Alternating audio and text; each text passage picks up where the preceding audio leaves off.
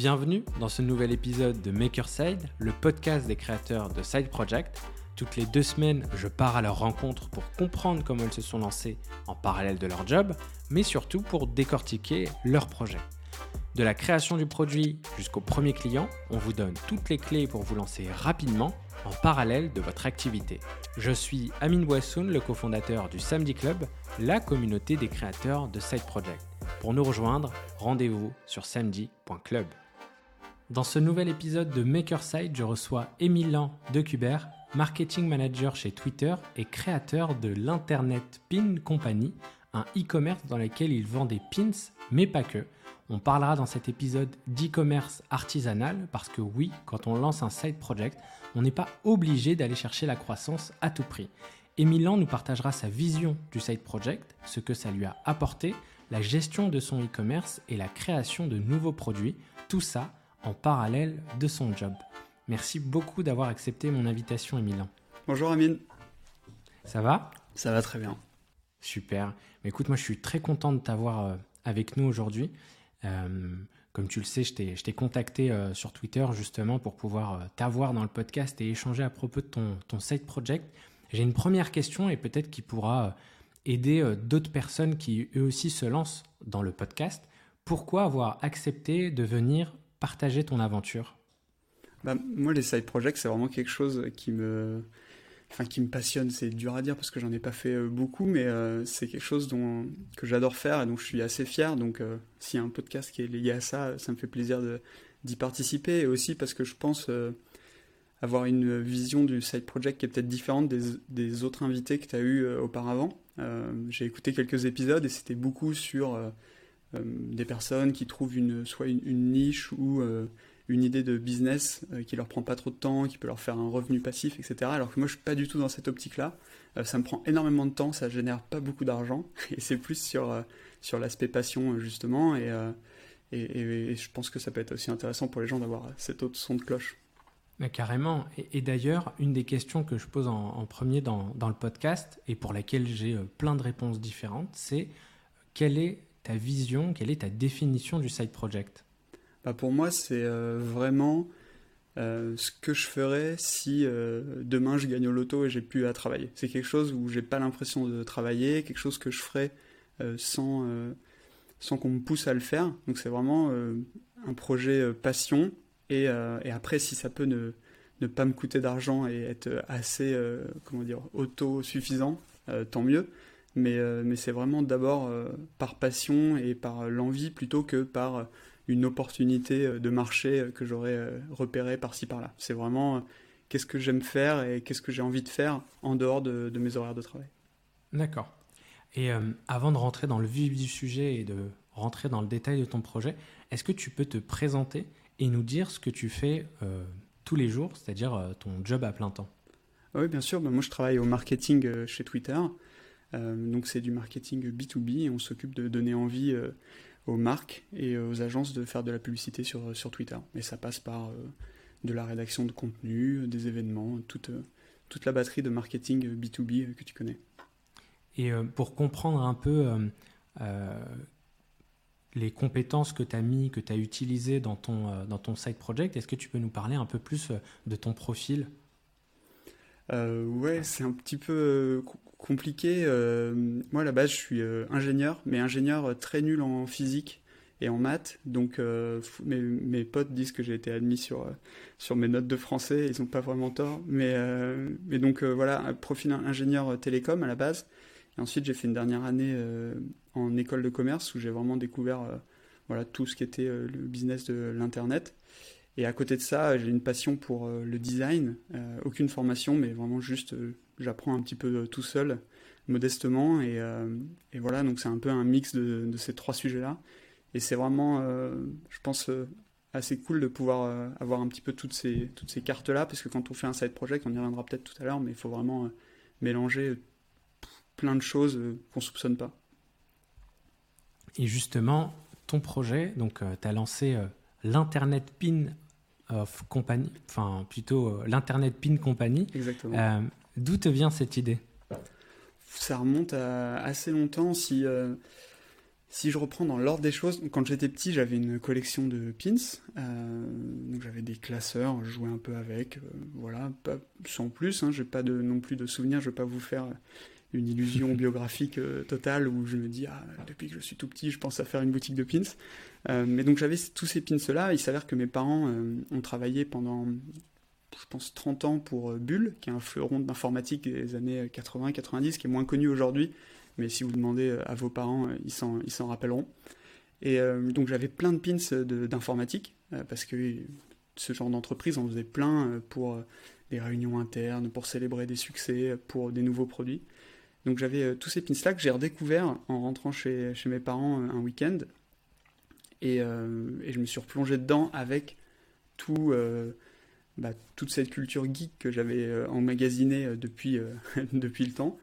Euh, et, je les ai vraiment redécouverts et je me suis dit, mais on pourrait peut-être en faire, en faire quelque chose. Et je me suis dit, mais je vais euh, créer un projet autour des pins, parce qu'il y a un petit, un petit charme désuet qui me plaisait beaucoup dans le, dans le pins, euh, et de mélanger non seulement du vintage, mais aussi des créations. Et après, je me suis demandé, qu'est-ce que je pourrais prendre comme angle, sous quelle bannière je pourrais regrouper ça. Euh, et, j'aimais beaucoup le fait d'avoir une marque qui s'appelle Internet, euh, parce qu'il y a toute une culture, il y avait plein de, choses qui sont autour de l'Internet. Euh, il y a la vidéo du gars qui crie tout seul Internet dans la rue, il y a des gens qui avaient fait des pulls Internet à l'époque. Il y avait vraiment plein de, plein de trucs autour d'Internet. Je me suis dit, je vais faire l'entreprise. Alors ça va être une fausse entreprise, hein, parce que c'est c'est ça vaut pas grand chose, mais euh, la reine des pins de l'internet. Et euh, ce qui est assez marrant, c'est que les, pins et l'internet, ça suit deux chemins qui sont vraiment diamétralement opposés. C'est-à-dire que euh, plus l'internet s'est développé, plus les pins sont tombés en désuétude. Ce qui fait qu'il y a très peu de pins, voire aucun, j'en ai trouvé quasiment aucun, où il y a marqué Internet dessus, à part avant que l'Internet Pin Company existe. Mais euh, c'est vraiment deux courbes qui se croisent euh, diamétralement opposées. Donc je me suis dit, ça va être marrant de faire une marque internet euh, autour de, du pins. Et après, ça a pris des proportions vraiment beaucoup plus grandes où là, je fais des casquettes, des t-shirts et des, écharpes. Mais ça, c'est, ça, c'est pour le fun. Mais le cœur du, le cœur du projet reste quand même le, reste quand même le pins.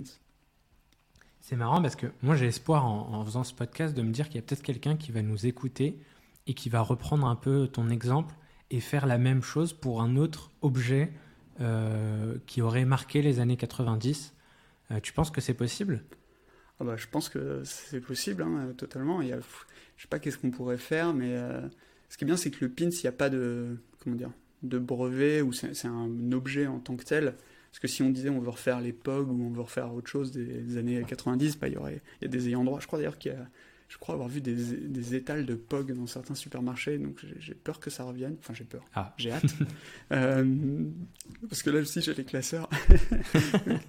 mais, euh, mais ouais, le pin, c'est vraiment un truc génial parce qu'il y a un côté un peu ringard, un peu cogip, un peu euh, genre commercial avec sa petite mallette qui a mis le pins, mais vraiment plein de plein d'illustrateurs, plein de designers qui se le sont réappropriés et qui euh, aujourd'hui en ont fait un objet qui est vraiment un mi-chemin entre euh, le gadget et, euh, et, le bijou. Donc c'est vraiment, vraiment très cool. Moi, j'ai envie qu'on présente encore plus en détail ce que tu fais, parce qu'en fait, tu as plusieurs activités, des activités que j'ai découvertes et aussi des activités que tu m'as partagées lors de notre préparation du podcast. La première, c'est la vente de, de pins vintage d'une collection que tu as déjà. Ça, c'est la première chose. Exactement. Euh, une collection que j'ai déjà ou que j'ai reconstituée euh, par la suite. Mais euh, c'est vrai qu'il y a trois grandes familles de, on va dire, de produits qu'il y a sur Internet Pin Company.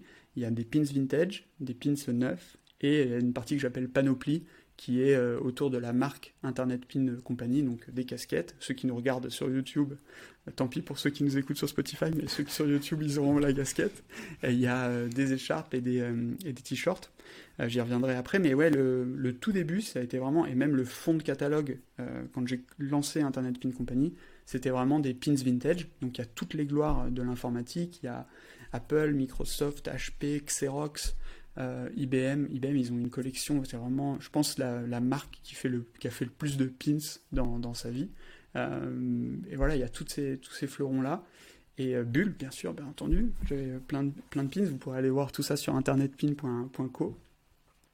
Mais, mais ouais, ça c'est vraiment le début de Internet Pin Company, c'était la vente de, de, pins vintage. Mais toujours avec cette, derrière cette idée à la tête qui était de créer des pins, des pins neufs. Et justement, euh, j'imagine que c'est quelque chose qui est arrivé au fur et à mesure, la création de pins neuves. Est-ce que c'est une galère de créer des pins en 2020 C'est pas tant une galère euh, que ça. Euh, c'est pas tant une galère que ça, même si beaucoup des usines qui étaient là dans les années fastes du pins ont disparu maintenant. donc l'immense, l'écrasante majorité des, des pins sont fabriqués en Asie aujourd'hui. Euh, et donc pour en faire fabriquer, ben, il y a plusieurs euh, méthodes. Euh, moi j'ai commencé, quand tu parlais de, galère, j'ai commencé, j'ai contacté des entreprises françaises.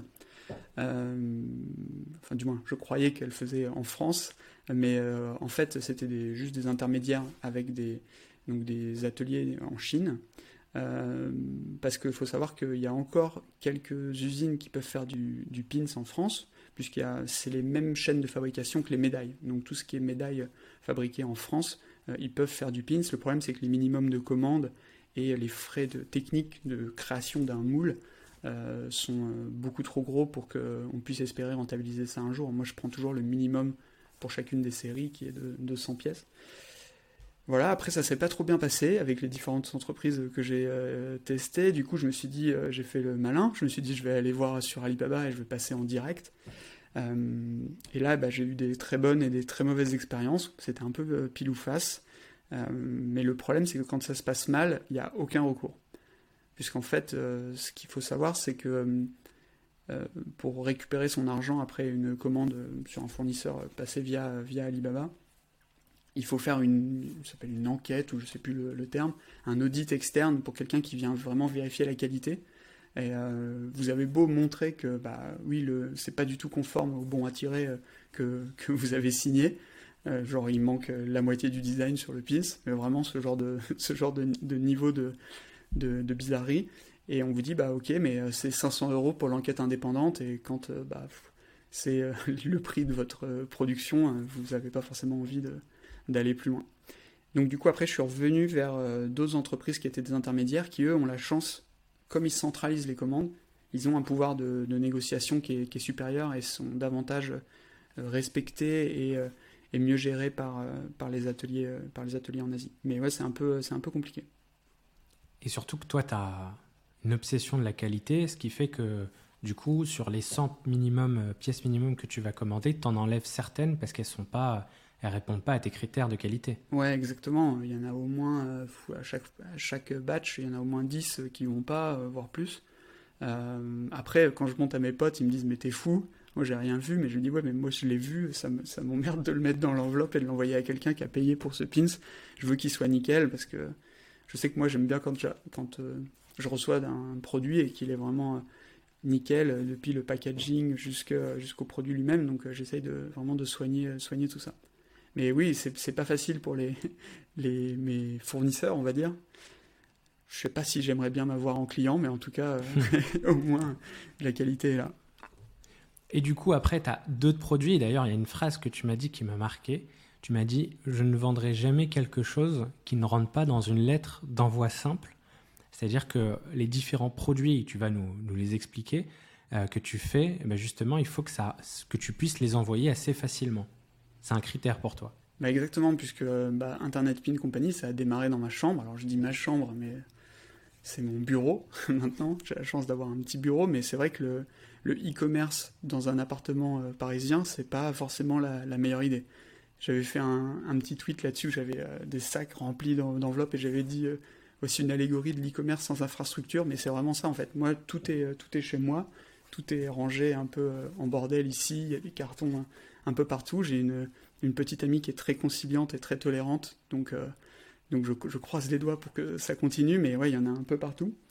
Et, euh, et comme je te le disais, moi, le, vraiment le dénominateur commun, c'est que je veux pas m'embêter à aller à la poste tous les jours, signer des bordereaux, faire tamponner, ou, ou alors prendre une entreprise externe qui va prendre mes colis, parce que comme le flux de commandes est un peu euh, aléatoire et pas toujours régulier, voilà, je peux pas avoir une entreprise externe qui s'occupe de ça, donc je fais tout moi-même et ça me permet vraiment, bah, on revient sur la qualité, d'avoir de tout gérer de A à Z Donc à chaque fois, j'écris les adresses à la main, je mets un petit mot, je mets des petits autocollants, j'emballe le pins et je suis sûr que, que c'est bien fait. Mais...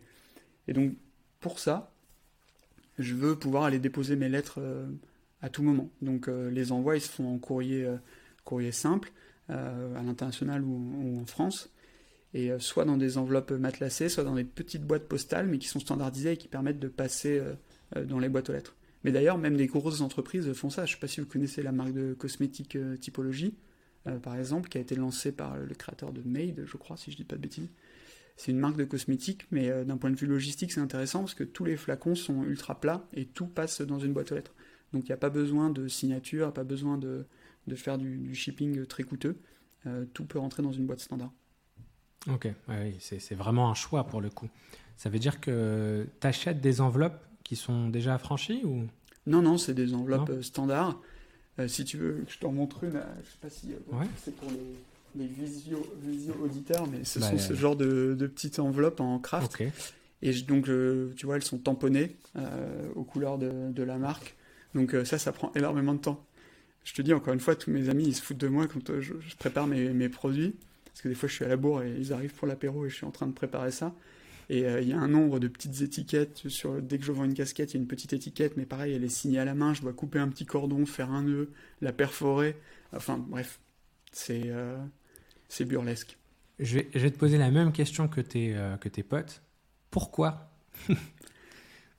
Parce que je me dis, et j'espère, que ça se voit quand les gens le reçoivent.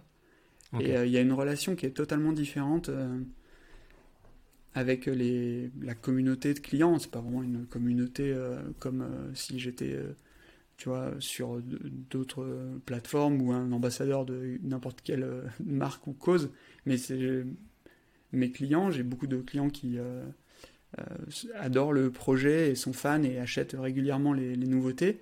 Et j'ai envie qu'à chaque fois, ils soient heureux de recevoir leur, leur courrier. Et le fait que ça soit fait à la main, et eh ben ça aussi, ça apporte à la valeur euh, du projet et du, et du produit qu'ils reçoivent. Et le rapport euh, que j'ai avec eux n'est pas du tout vraiment de, de client à, à vendeur, et c'est plus, bah, je leur envoie un produit qui va les faire kiffer, qui m'a fait kiffer aussi. Et la, relation n'est pas du tout pareille. Je le vois, moi, quand euh, je réponds, bah, je fais le service client, encore une des casquettes que tu fais quand tu as un mini-site. Et le service client, bah, des fois, je suis obligé j'écris aux gens et je dis bah, merci pour votre commande. Euh, malheureusement, euh, je suis en déplacement ou je suis pas euh, chez moi, donc je pourrais expédier votre commande qu'à partir de la semaine prochaine. si vous voulez, je vous rembourse. sinon, j'essaierai de me faire pardonner avec des stickers.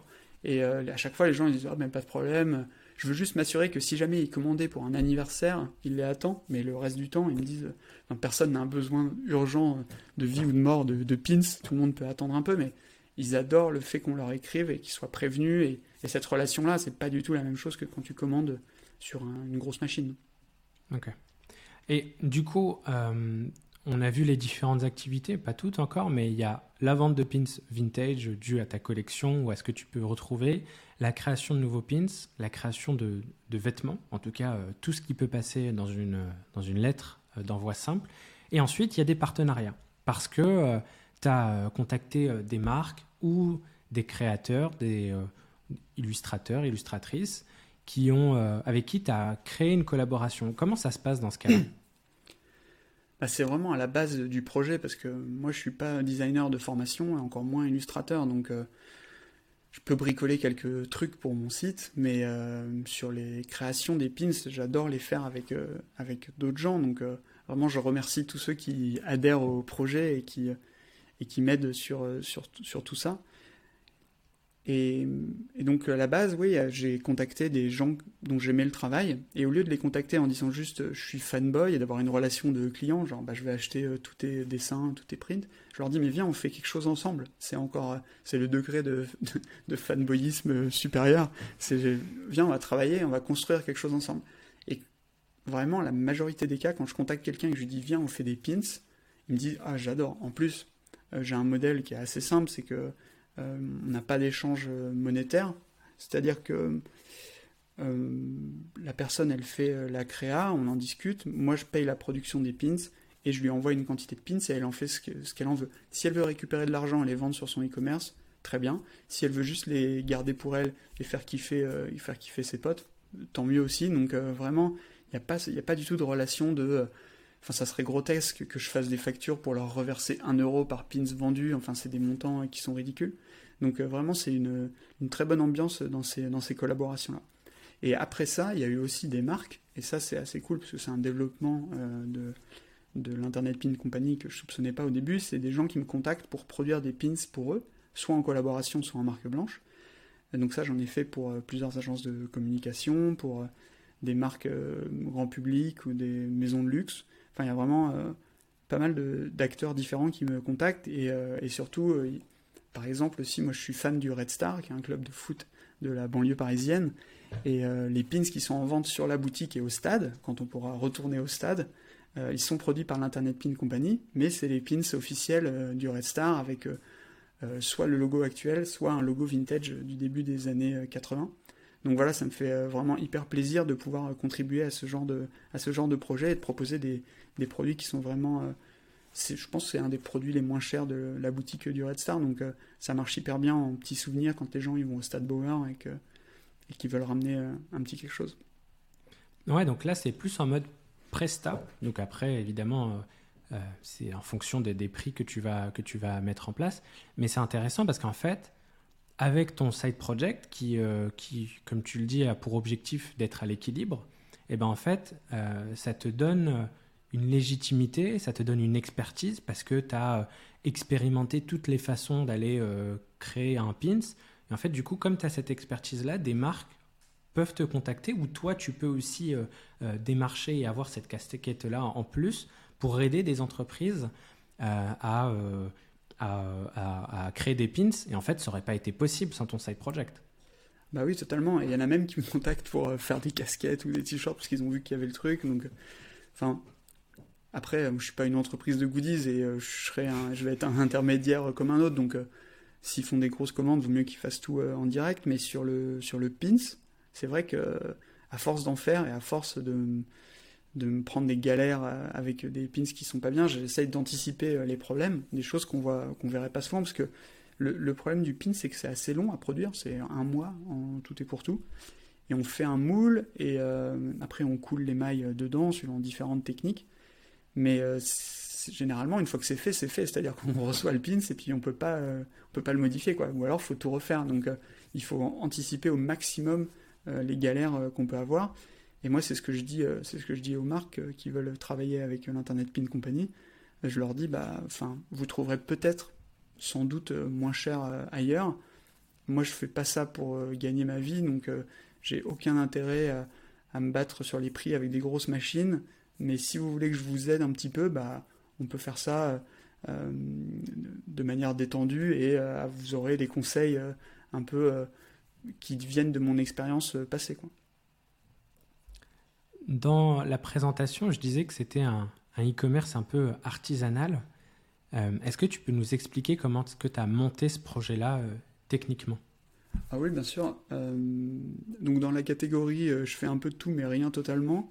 Euh, j'étais élève ingénieur en télécom, mais bon, je ne sais pas développer. Et du coup, j'ai pris des briques existantes. Et aujourd'hui, il y a vraiment plein d'outils pour faire. Donc mon premier site, il fonctionnait sur Big Cartel. Et il a tenu comme ça pendant plusieurs années. Après, je trouvais ça un peu moche. Donc là, je l'ai refait sur, sur Squarespace.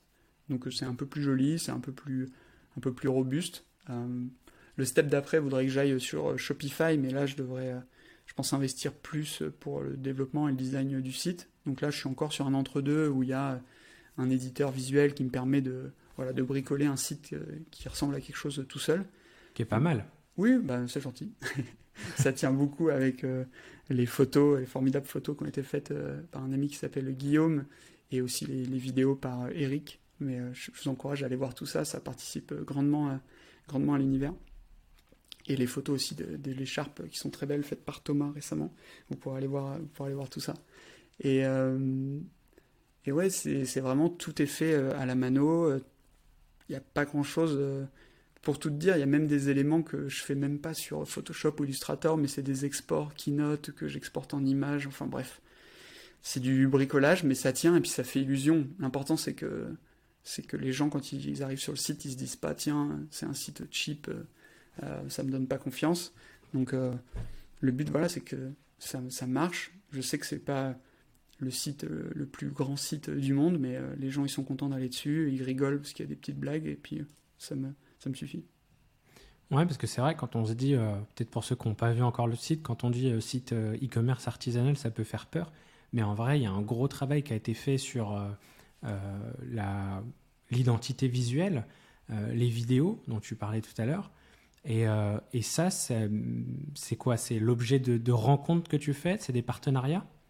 Des prestats? Exactement. Non, non, encore une fois, il n'y a pas d'échange pas d'échange monétaire. À chaque fois, c'est des gens qui, qui, aiment le projet, que ce soit donc, Guillaume, Thomas ou Eric, pour les photos et les, vidéos.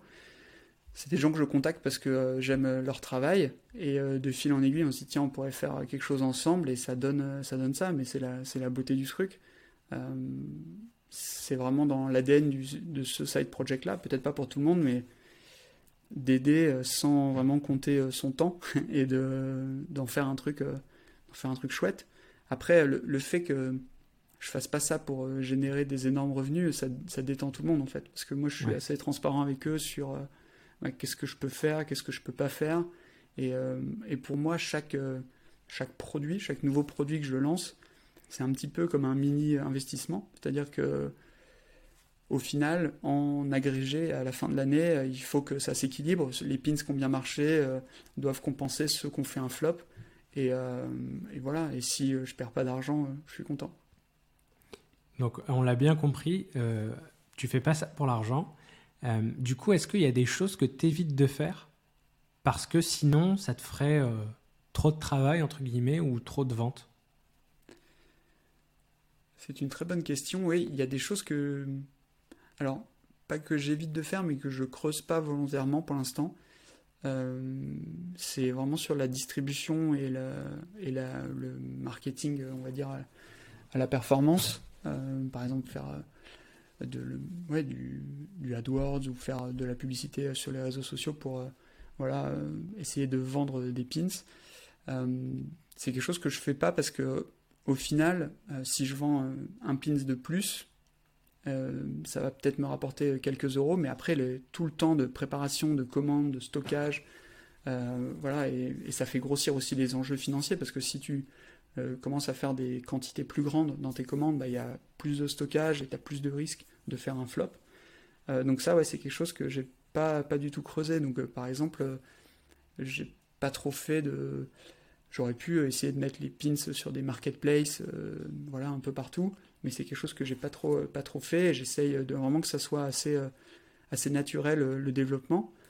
après, il y a des temps forts où il y a beaucoup de ventes, généralement autour de Noël parce qu'il y a les Secret Santa et tout le monde veut des petits cadeaux qui passent sous la barre des, 10 euros et c'est le cas de la plupart des pins sur les sites.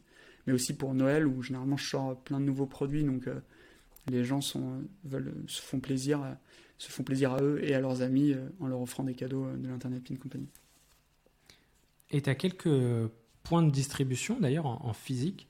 Euh, comment ça se passe? C'est quoi le modèle pour ceux qui nous écoutent et qui auraient peut-être un projet de ce type? Tu vas démarcher des boutiques indépendantes? Enfin, du coup, toi, c'est ton cas, j'imagine, parce que tu ne veux pas forcément euh, euh, avoir de grosses quantités envoyées.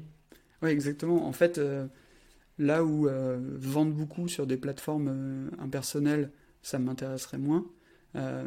alors que trouver des points de vente physiques qui correspondent un peu à l'esprit du projet et essayer de, voilà, de proposer les pins là-bas, ça j'adore. Donc on a pour l'instant je dis on, c'est hyper prétentieux, en fait, je suis tout seul dans ma chambre. Euh, donc euh, j'ai pour l'instant trois points de vente, euh, deux et bientôt trois.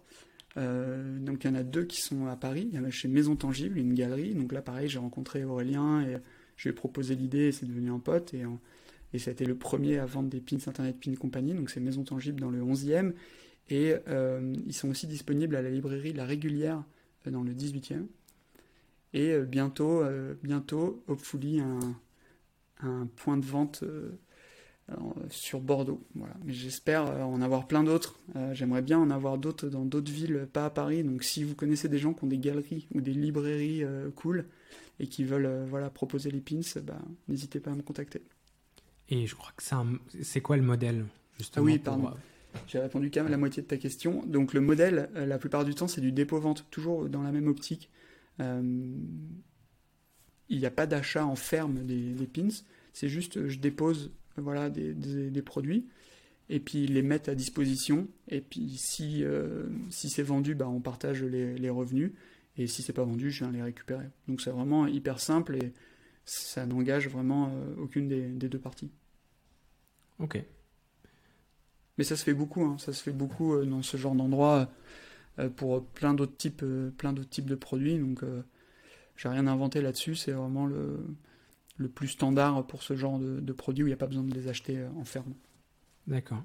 Et, euh, et, tu parlais aussi de, ta, de ce que tu fais pour euh, communiquer autour du, de, de, ton projet, c'est-à-dire tu fais pas de publicité Facebook, tu fais un peu de, tu crées un peu de contenu, on va dire, parce que tu gères un peu les réseaux sociaux, notamment le compte Twitter, Instagram, je sais pas. Mais justement, comment est-ce que tu gères ça par rapport à ton, à ton, à ton job à plein temps, à côté? Comment est-ce que tu t'organises? Bah, c'est pas pendant les heures de travail déjà, donc ça j'ai le temps. Hein. je le fais euh, le soir ou le week-end, euh, ou sur ma pause déjeuner, je vais publier un post, mais euh, le... c'est vrai que ça demande pas mal de boulot, mais quand tu parlais d'artisanat, c'est vraiment toute la chaîne de production. Il faut imaginer un site e-commerce avec tous les gens qui travaillent derrière, bah là c'est toi tout seul. Donc il faut rédiger les contenus, il faut designer les visuels qui vont avec. Euh, il faut vraiment voilà, gérer euh, tout ça. La plupart du temps, j'essaye de, de mettre en avant les, photos euh, que j'ai. Donc ça, c'est quelque chose qu'on ne soupçonne pas du tout quand on veut lancer un site e-commerce, mais les photos, c'est vraiment galère. Et je pense que je me mets une balle dans le pied davantage en choisissant les pins que d'autres produits. Quand on vend un t-shirt, on peut prendre un, pote ou ou une copine et euh, leur dit bah tiens porte le t-shirt, on va faire des photos euh, cool et après on met les photos en ligne. Voilà. Quand on vend des pins et qu'on veut faire des photos fond blanc euh, qualité e-commerce, c'est un peu la galère. donc là c'est vraiment artisanal. J'ai acheté une, lightbox Amazon à 12 balles et j'ai une espèce de petite LED que je branche en USB avec une batterie externe et je prends en photo avec mon iPhone et des pins qui sont mis sur une, une plaque de polystyrène euh, toute lisse blanche. Et ensuite, je repasse tout en Photoshop. Et, euh, et, comme je suis totalement névrosé, bah, je fais toutes les, imperfections, je les gomme avec, euh, avec ma gomme Photoshop pour essayer de faire en sorte que le pin soit le plus beau possible. Mais ça prend un temps fou.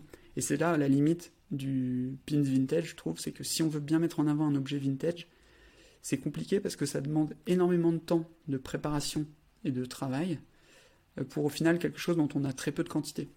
C'est-à-dire qu'un pins vintage, je vais peut-être en avoir deux ou trois par modèle en stock, là où euh, quand je fais une création de pins, il y en a 100.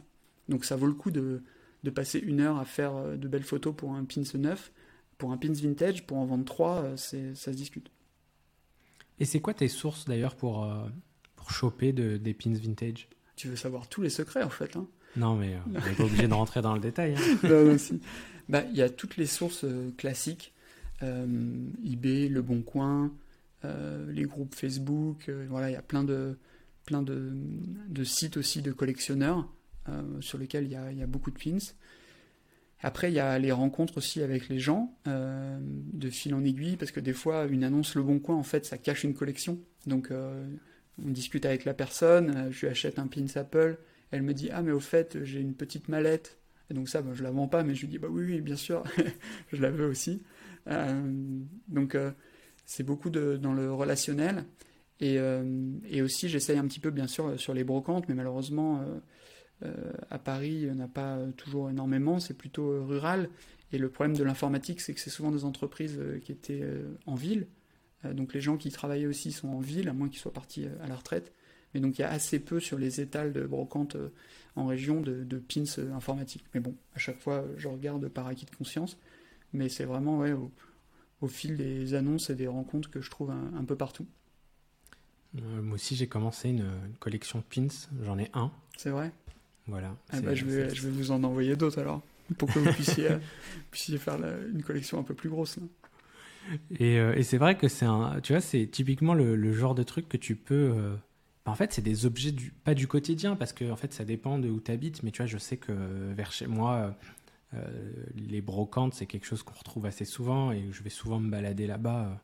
Des fois, c'est la petite petite balade du week-end. Mais euh, bah, tu vois, c'est assez, assez intéressant, je trouve assez marrant aussi de, se dire que tu vois euh, la, petite, euh, la petite place où il y a quelqu'un qui vient vendre, qui veut se débarrasser de ces objets, bah, il y a quelqu'un qui en a fait un side project. Et je trouve ça toujours assez, assez amusant en fait de voir que des fois on peut, on peut fouiller, que ce soit dans son grenier, sa cave, sa chambre d'ado, et, et, avoir une idée de side project. Bah oui, totalement. Et le, gros du boulot, c'est d'essayer de trouver les pépites euh, parmi l'océan de pins euh, lambda, parce que des pins mmh. publicitaires, il y en a vraiment des, millions. Mais euh, il y a plein de gens qui sont persuadés d'avoir des mines d'or en ayant gardé leur classeur. Mais au final, il n'y a que quelques thèmes qui sont vraiment porteurs. Moi, j'essaye de. Alors, je fais autour de mes passions, encore une fois, parce que j'ai pas l'intention de faire la plus grande collection du monde. Mais moi, j'ai surtout des pins informatiques, des pins de foot, parce que j'adore le foot, et, euh, et aussi des pins autour de l'espace parce que le design est toujours, euh, est toujours assez incroyable. Donc je regarde souvent autour de ces thèmes euh, quand, je vais, quand je vais en brocante, mais ouais, c'est dur de vraiment de. À force, on, le voit, on anticipe un petit peu le potentiel entre guillemets de, de revente d'un pins, mais c'est dur de, de voir les, les pépites là-dedans. Et surtout, il y en a aussi qu'il faut, bah, des fois, il faut les laver, il faut les, les nettoyer pour qu'ils bah, retrouvent un peu de leur éclat. Mais, euh, mais voilà, c'est aussi, euh, ça fait partie, ça fait partie de la passion aussi de, de fouiller et d'essayer de dénicher un petit peu ces pépites. Ton side project, c'est un, side project qui t'a suivi euh, au fur et à mesure de tes différentes expériences professionnelles. C'est important pour toi d'avoir un side project? Bah, Moi, j'adore parce que c'est c'est vraiment des, des respirations. Quoi.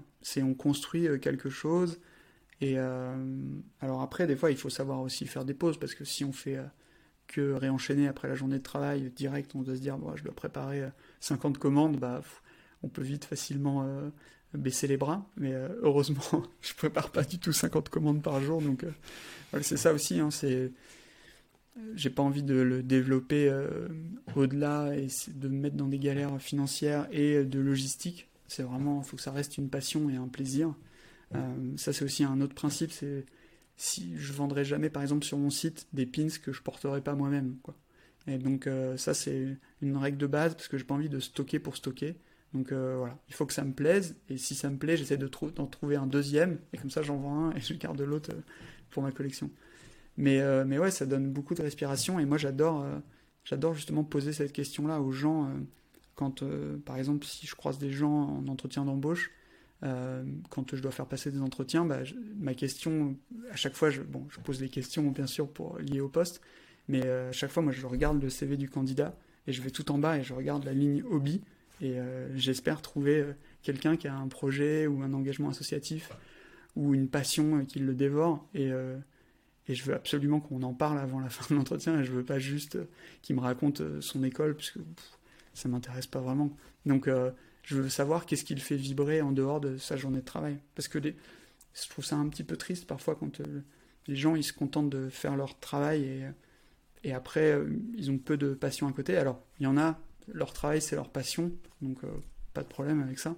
Mais, mais vraiment si, si, on, si on peut voilà, échanger sur d'autres projets, j'adore découvrir les side projects d'autres personnes et on peut échanger surtout aussi sur les galères qu'on a chacun et des fois ça nous aide à résoudre des problèmes. Et puis, euh, en fonction du side project, ça permet de développer des compétences et de trouver des liens avec le job euh, sur lequel on, postule. Bah, totalement. Hein. Il y a vraiment plein de, plein de choses euh, que j'ai appris, que je peux réutiliser dans mon travail. Vraiment, c'est, il y a beaucoup de passerelles. voilà, de. Je sais pas, j'essaie de trouver un exemple, mais bah, par exemple, tout l'aspect logistique dans souvent quand on travaille dans le marketing, on a euh, à envoyer des choses à des clients, on a à faire produire des objets publicitaires.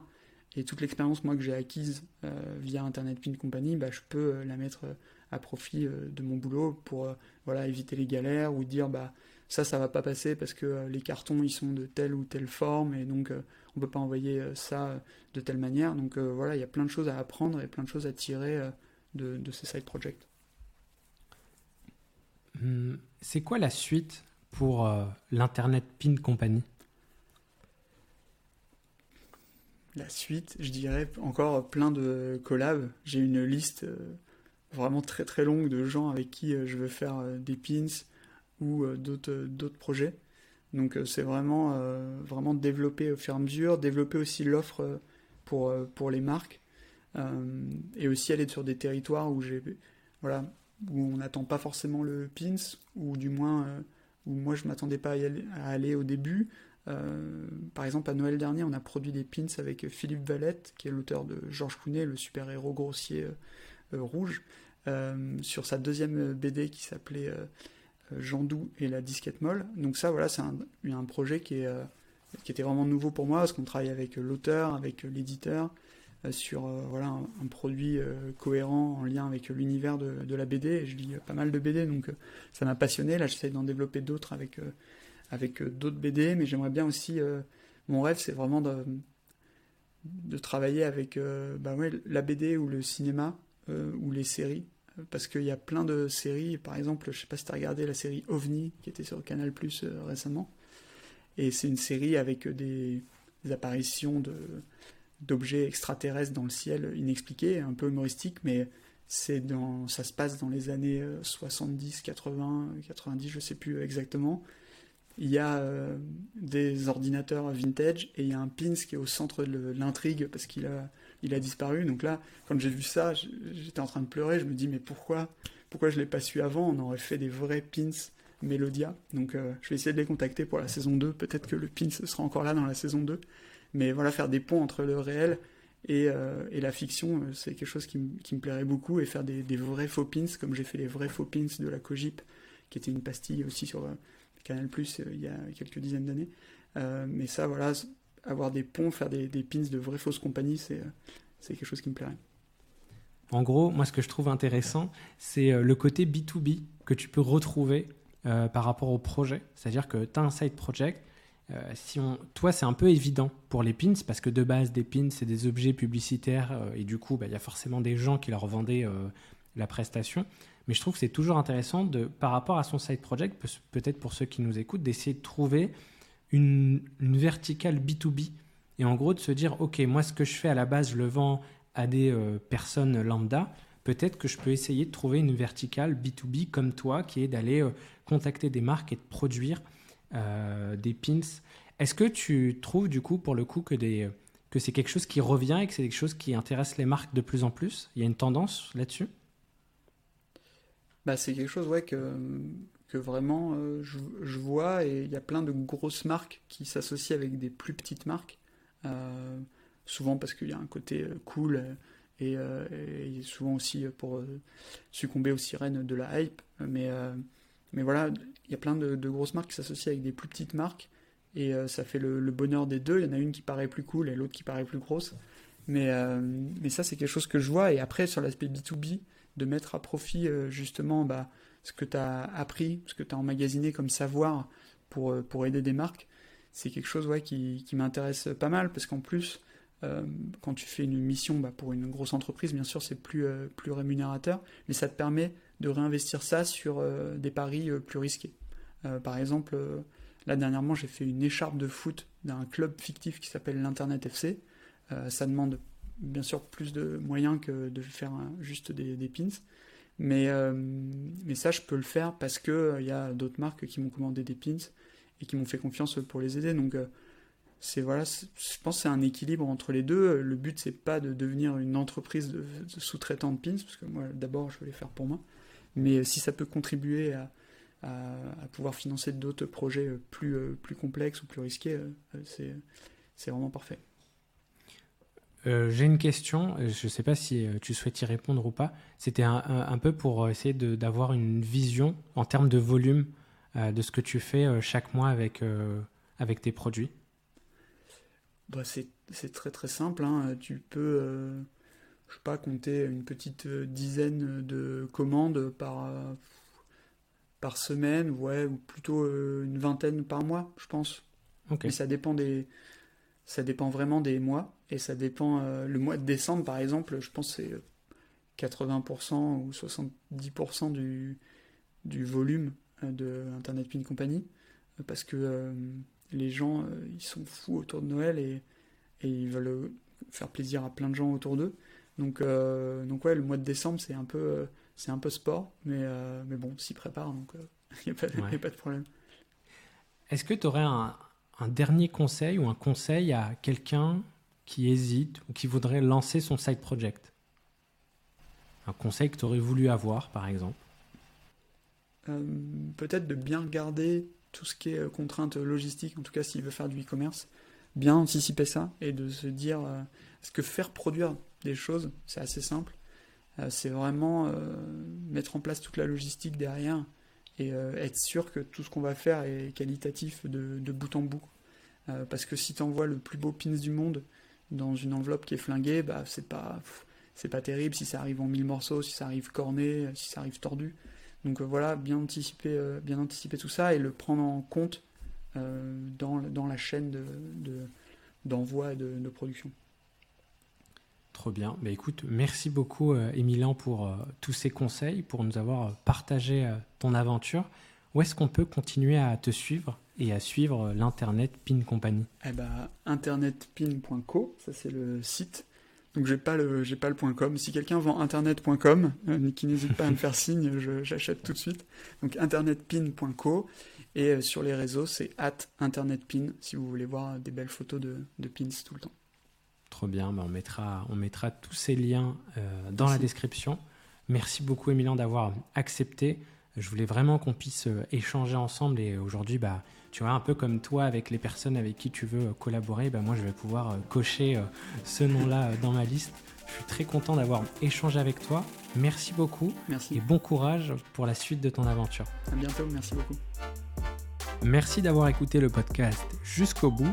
Toutes les informations et les liens évoqués durant notre échange sont disponibles sur le site du podcast. Vous y trouverez également le Samedi Club, la communauté des créateurs de Side Project dans laquelle vous pourrez échanger avec d'autres créateurs, notamment dans notre coworking virtuel du samedi matin.